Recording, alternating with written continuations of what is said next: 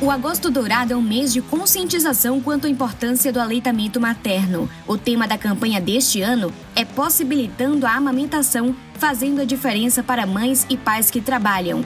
A ideia para 2023 é falar sobre como conciliar a amamentação com a vida profissional, bem como sobre a importância do apoio das organizações nesta iniciativa.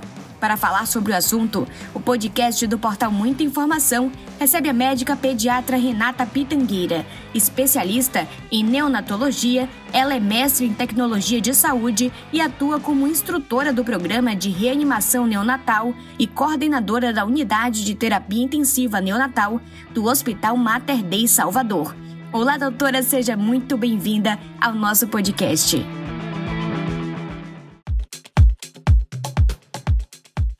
Olá, Bruna. Obrigada.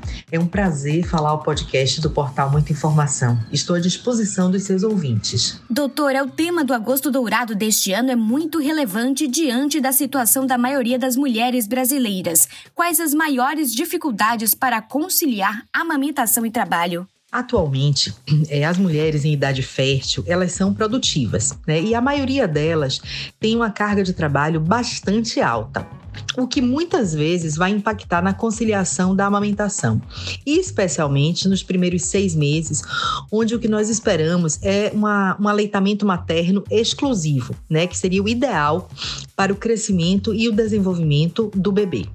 A maior dificuldade para essas mulheres é a licença maternidade de quatro meses, o que as obriga ao retorno ao trabalho em um período em que o bebê ainda está em aleitamento materno exclusivo. Neste sentido, qual a importância da rede de apoio para que o aleitamento exclusivo seja bem sucedido? Bom, nessa situação, uma rede de apoio é de fundamental importância para que a mulher consiga realizar a ordenha do leite materno, deixando um volume adequado para ser oferecido ao lactente. O percentual de empresas que adotam a licença maternidade de 180 dias ainda é baixo.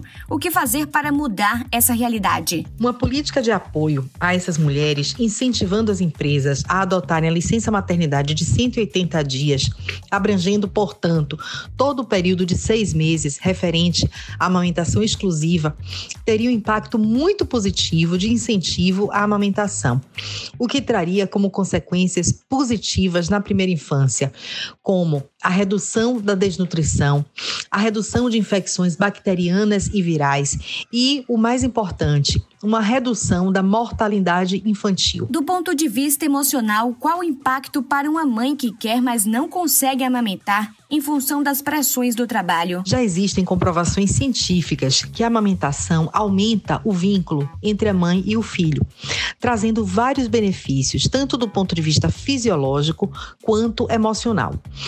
A quebra desse vínculo pode ter uma repercussão emocional negativa para essa mãe, que, do ponto de vista fisiológico, tem toda a condição de promover para o seu filho a oferta do leite materno, mas, por causa da volta ao trabalho, essa prática não será possível. Muito se fala dos benefícios do leite materno para os bebês. As mães também ganham com o aleitamento? Quais são as vantagens para elas? E falando em vantagens em relação à amamentação, nós sabemos que elas não são apenas para as crianças. As mães também têm vários benefícios quando amamentam. Né? Podemos citar aqui é, alguns deles. Por exemplo, no período pós-parto, a mãe que amamenta, ela tem uma diminuição do sangramento tem uma aceleração na perda de peso, voltando ao seu corpo inicial de maneira mais rápida. Existem também trabalhos que já mostram uma redução da incidência dos casos de câncer de mama, ovário e endométrio para aquelas mães que amamentam, proteção contra doenças cardiovasculares e também proteção contra osteoporose. Então, as vantagens, elas são tanto para o bebê como para as mães. Como preparar as mulheres para o desafio do aleitamento, tanto do ponto de vista fisiológico quanto sob o aspecto emocional? O sucesso da amamentação pode decorrer de um adequado preparo da gestante. O primeiro passo é acreditar. A mulher que acredita na sua amamentação, ela já andou 10 passos para frente. Saber que todas as mulheres produzem leite mas para isso é fundamental muita tranquilidade e orientações adequadas. As primeiras horas após o parto, quando bem conduzidas, podem apresentar um excelente ponto de partida para o sucesso da amamentação. Os compromissos profissionais já são a maior causa do abandono do aleitamento pelo período mínimo indicado de seis meses? Quais são os outros fatores? Sem dúvida, a volta ao trabalho tem um impacto bem importante na diminuição dessa amamentação, mas os falsos mitos também têm um papel importante nesse, nesse sentido. Então, é necessário que a gestante e a puérpera ela se cubra de profissionais que estejam atualizados para que ela possa ter uma boa prática na sua amamentação pode nos oferecer dicas práticas para as mulheres que precisam voltar ao mercado de trabalho e desejam continuar amamentando seus bebês? O que é que eu posso deixar como dica para aquela mulher que amamenta, necessita voltar ao trabalho e quer continuar amamentando seu filho? Bom, primeira coisa é uma rotina saudável.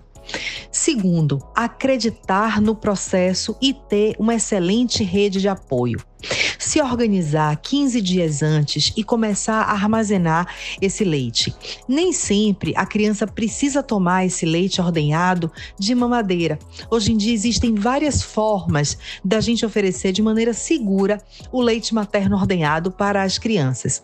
E aí a gente tentar identificar qual é a melhor maneira que, o, que a pessoa que vai ficar com a criança e a criança vão conseguir conciliar para ele receber o leite materno ordenhado. Procurar conversar no trabalho e ajustar os horários. Muitas vezes é possível fazer ajustes adequados, a depender do local que, que aquela gestante, que aquela puérpera mora.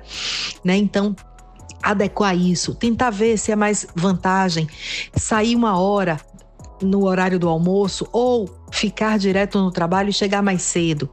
Então, o que eu posso dizer é que tudo é possível. Tudo é possível a partir do momento que a gente acredita e que a gente se esforça para fazer uma rotina adequada. Por fim, doutora, vamos fazer uma rodada rápida de verdades e mentiras sobre a amamentação. Então, agora vamos tentar desmistificar algumas coisas e é, reforçar aquilo que é verdade. Amamentar colabora no emagrecimento da mãe após o parto. Amamentar ajuda a mãe a emagrecer. Isso é verdade. A mulher que amamenta, ela consegue que o corpo dela volte ao normal com mais, mais rapidez, né? E com maior facilidade. Algumas mães têm leite fraco que não alimenta devidamente o bebê. Em relação ao leite fraco, isso é mito. Não existe leite fraco. Toda mulher produz leite, sendo que tem alguns fatores que auxiliam nessa produção e outros que prejudicam, né? Então a mulher precisa estar descansada, ela precisa se, se alimentar de maneira adequada, ela precisa estar muito hidratada. Então tudo isso ajuda na produção do leite, mas não existe leite fraco. O estresse pode afetar a produção do leite. Estresse sim pode afetar a produção do leite. É muito importante que a mãe esteja descansada para ela conseguir produzir o leite de uma maneira adequada. Então o estresse ele pode prejudicar a produção do leite sim. O bebê só deve consumir leite materno até seis meses de idade e depois ser alimentado de outra forma. Nós sabemos que nos primeiros seis meses o ideal é que o neném receba leite materno materno exclusivo.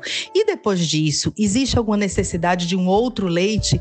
De forma alguma. O ideal é que a partir de seis meses seja feita a introdução alimentar e a criança continue recebendo o leite materno. Até quando? Até quando for bom para a mãe e para o bebê, né? Mas não precisa existir a introdução de um outro leite. Não há limite de idade máximo para a criança ser amamentada. Bom, é verdade que não existe limite para a amamentação. O limite, ele existe quem vai definir esse limite é a mãe e o bebê né? Existem alguns pontos que a gente orienta: amamentação exclusiva até seis meses, não parar de amamentar antes dos dois anos, e depois disso, o limite é dado pela mãe e pelo bebê.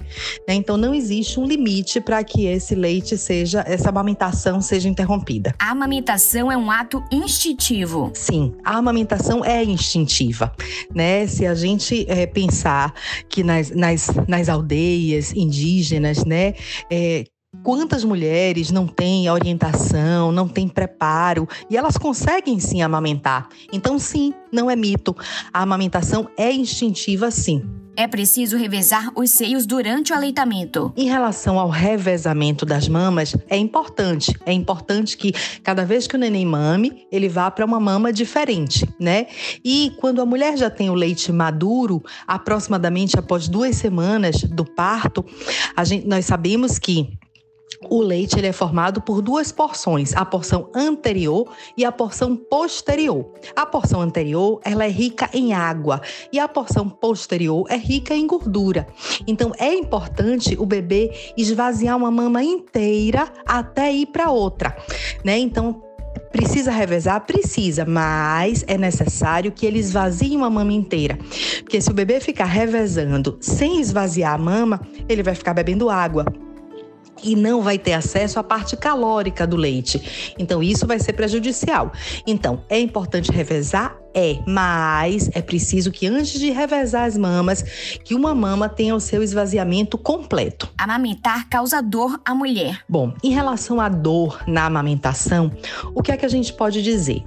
Quando a mulher, o bebê começa a sugar o seio materno, existe uma, um estímulo à produção de um hormônio chamado ocitocina. Né? E esse hormônio ele é responsável pela contração uterina. Então, sim, pode no início é, existir essa dor, a dor é, tipo cólica que a mãe vai sentir quando ela está amamentando. Dor na mama não é para acontecer, né? Se a, a, mãe sente dor enquanto amamenta no seio, isso é porque provavelmente o neném está tendo uma pega inadequada, uma pega errada. No momento que você corrige essa pega, essa dor não é para acontecer. O bebê define o horário da amamentação. Em relação ao bebê definir o momento da amamentação, é um pouquinho subjetivo. Nós sabemos que no primeiro momento, quando a mãe tem o colostro, é muito comum as mamadas curtas e frequentes. Aquele que, bebê que vai para a mama, suga um pouquinho, para, suga um pouquinho, para. E a natureza é tão sábia que nós sabemos que essas mamadas curtas e frequentes, elas ajudam na produção do leite. Depois de um tempo, com o passar do tempo, com o amadurecimento do leite, nós percebemos uma mudança de comportamento nesse bebê. Ele vai para o peito, mama, enche a barriguinha, consegue dormir e aí ele consegue fazer um intervalo um pouco maior entre as mamadas, entre duas e três horas. Mas isso também é muito subjetivo e vai variar de bebê para bebê. Mas sim, o bebê consegue definir o horário que ele mama. Doutora Renata Pitangueira, médica pediatra e especialista em neonatologia. Muito obrigada por participar do nosso podcast e falar sobre esse assunto essencial, que é o aleitamento materno. Muito obrigada, Bruna, pelo convite. É sempre bom esclarecer a população sobre temas tão relevantes. E eu fico à disposição do portal Muita Informação. Até uma próxima oportunidade. Siga a gente nas nossas redes sociais e até o próximo podcast.